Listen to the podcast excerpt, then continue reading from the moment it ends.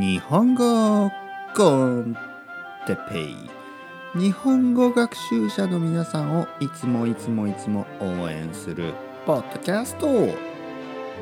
今日はボキャブラリーの増やし方について。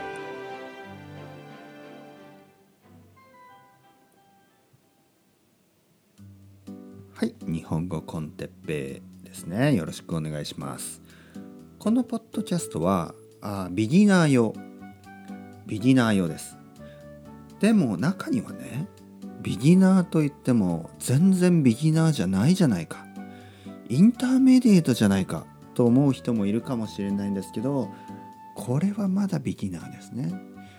日本語の勉強は長い時間がかかります。ビギナーこれがビギナーでインターメディエートはもっと難しい。アドバンスはもっともっともっと難しい。だけどまあ心配しないでくださいね。日本語コンテッペをたくさん聞けば皆さんの日本語は絶対に良くなります。僕を信じて今日も少しの間よろしくお願いします。今日はボキャブラリーの増やし方について話したいと思います。ボキャブラリーが足りない。ね。ボキャブラリー、えー、言葉ですね。言葉のあの語彙ですね。日本語の語彙が足りない。もっと勉強しないといけない、ね、どうやって勉強すればいいんだ？そうやって悩んでいる人も多いかと思います。心配している人が多いと思います。だけど心配しないでください。ボキャブラリーを増やす方法は方法で一番いいのはリスニングです。リスニング例えば日本語コンテッペもう毎回毎回言ってますね。毎回毎回言ってますけど日本語コンテッペを聞けば自然と少しずつねボキャブラリーが増えていきます。これはねたくさんじゃない。一気にたくさん増えない。でも少しずつ必ず皆さんの日本語は良くなっていきます。ボキャブラリー知らない単語が少しずつ増えていきます。だから心配せずに何度も何度も聞いてください。ここで焦ってはいけない。ね焦るというのはでももっと早く勉強したいんだそう思ってはいけないです。なぜかというとそう思ったら例えばボキャブラリーの本とかを買ってそこでボキャブラリーを勉強しようと考えますね。ただそれはやっぱりあまり効果がない。